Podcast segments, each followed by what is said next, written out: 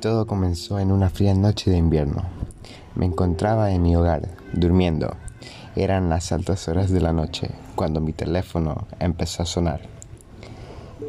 Era un señor quien me dijo y me insistió de prender el televisor. Pero lo que vi carecía de explicación. Estaba en shock. Había visualizado algo muy anormal. Pero la pregunta es, ¿qué diablos había acabado de ver? ¿Qué era? ¿Un submarino super avanzado? ¿Un monstruo marítimo? Era algo nunca visto en las playas de mi ciudad. Y lo más importante, ¿por qué este señor me llamó? Decidí acudir a la playa vista en la televisión. Era altas horas de la noche y la policía estaba por todos lados, aunque estaba muy dispersa. Debido a mi instancia en la milicia del país, disponía de un arma silenciada, lo que me permitió deshabilitar los policías y encontrar y usar un mini submarino que disponía la policía y la Guardia Civil. Me adentré en las aguas y vi una roca gigante.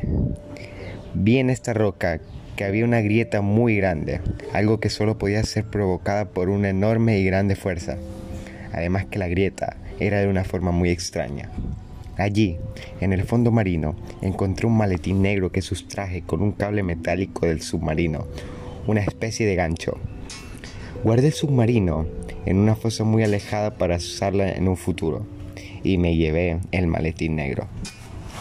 Horas después descubrí que era la grabación de un barco lo que se encontraba dentro de ese maletín y allí pude observar el responsable de la grieta era un monstruo gigantesco.